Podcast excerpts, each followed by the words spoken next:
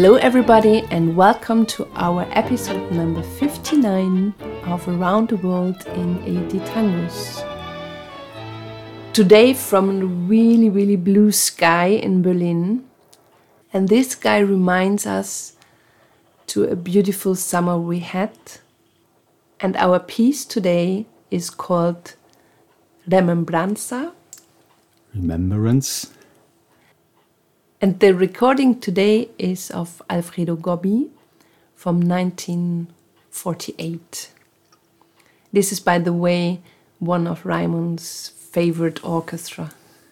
The singer is Jorge Maciel, and this might be the flagship song of Jorge Maciel because he performed it first with Alfredo Gobbi, then later with Osvaldo Pugliese, and with Sexteto Tango. Our journey today is through the life of Alfredo Gobbi. And as we said in our episode number 57, that two guys went to Europe in 1913 and brought the tango to Europe. I'm sorry, that was not true. For this, we have to start with the parents of Alfredo Gobbi. Alfredo Gobbi was born 1912 in Paris, where his parents stayed, Los Gobbi, Alfredo Eusebio Gobbi, and his mother, Flora Hortensia Rodriguez. What a beautiful name for Yes, Flora is not enough, it has to be a Hortensia. So the parents of little Alfredo had a contract with Victor in 1905. So they traveled to the US and they did recordings in New York and then they had a tour. I mean, they went to Europe and in 1907 they were in Paris with Angel Villoldo.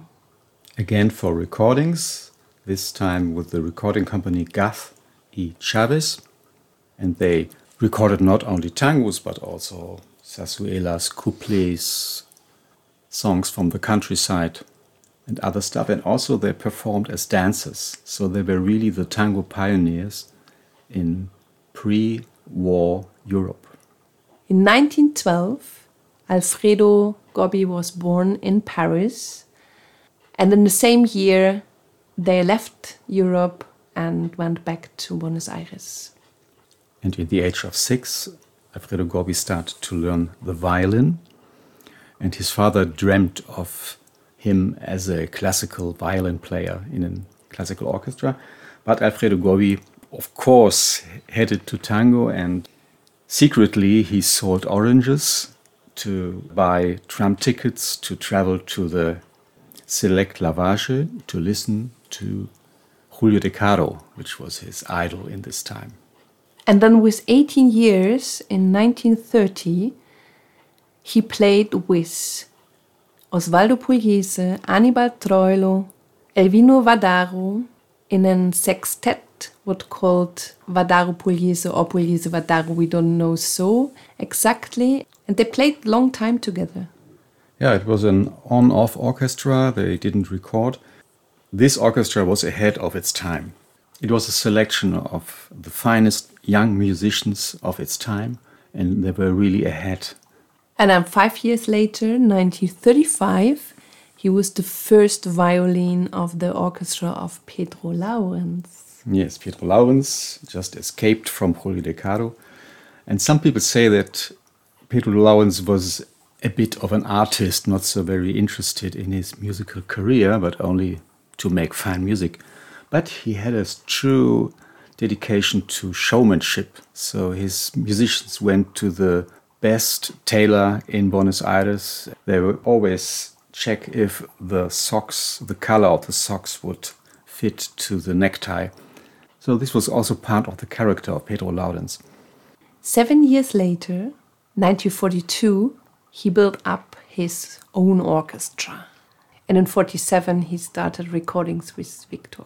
Yes, he was still part of the golden period of tango, and when he stopped recording with his own orchestra in 1957, he continued with smaller gigs and he ended up like in nightclubs playing the piano, which he also mastered. and he died in 1965 in Buenos Aires. And Raimund, this is one of your favorite orchestra. Why? He stands between Anibal Troilo and Osvaldo Pugliese for me. So he has a very strong rhythm. He was called El Violin Romantico del Tango, the romantic violin of tango. And when you hear him play, he's not such a shining player like Enrico Francini. When this guy has a solo in the orchestra of Caló or in his own orchestra, it's really boff, curtain off. Gobbi is more modest, but he created a very fine, and very unique sound, very fantastic music. I love a lot his instrumentals, La Viruta, Jueves, Pelele are among my favorites. And this recording of Remembranza, which is your favorite song, Yes, everybody, it is. everybody knows, combines everything the romanticism, strong rhythm. It's a very long recording, it has nearly four minutes, and it's a great song for a romantic tanda. So, guys out of the world there, play more Gobbi. And we will come to your milonga. for sure. And then we have our first Mario, Mario Melfi. He wrote this piece. He's the composer. He was born in Buenos Aires, and when he was 18, he had his first tour to Spain with then famous names like Horacio Pettorossi, Bachicha, and he came to Europe as a drummer and a double bass player. And on the tour, he learned his final instrument, the bandoneon, with Bachicha. Then he stranded in Paris, Enclave in Paris, a very common fate. And he had his own orchestra and he traveled to all Europe. And the title was called La Nuit du Tango. And he performed everywhere in cabarets, in dancings, played in radios, and composed all of his songs in Paris. And among them is the very famous Poema. But Remembranza is his greatest success. And the first recording he did himself in 1935, and it was entitled Ressouvenance, and it was sung in French, of course. How long are the weeks when you're not close to me?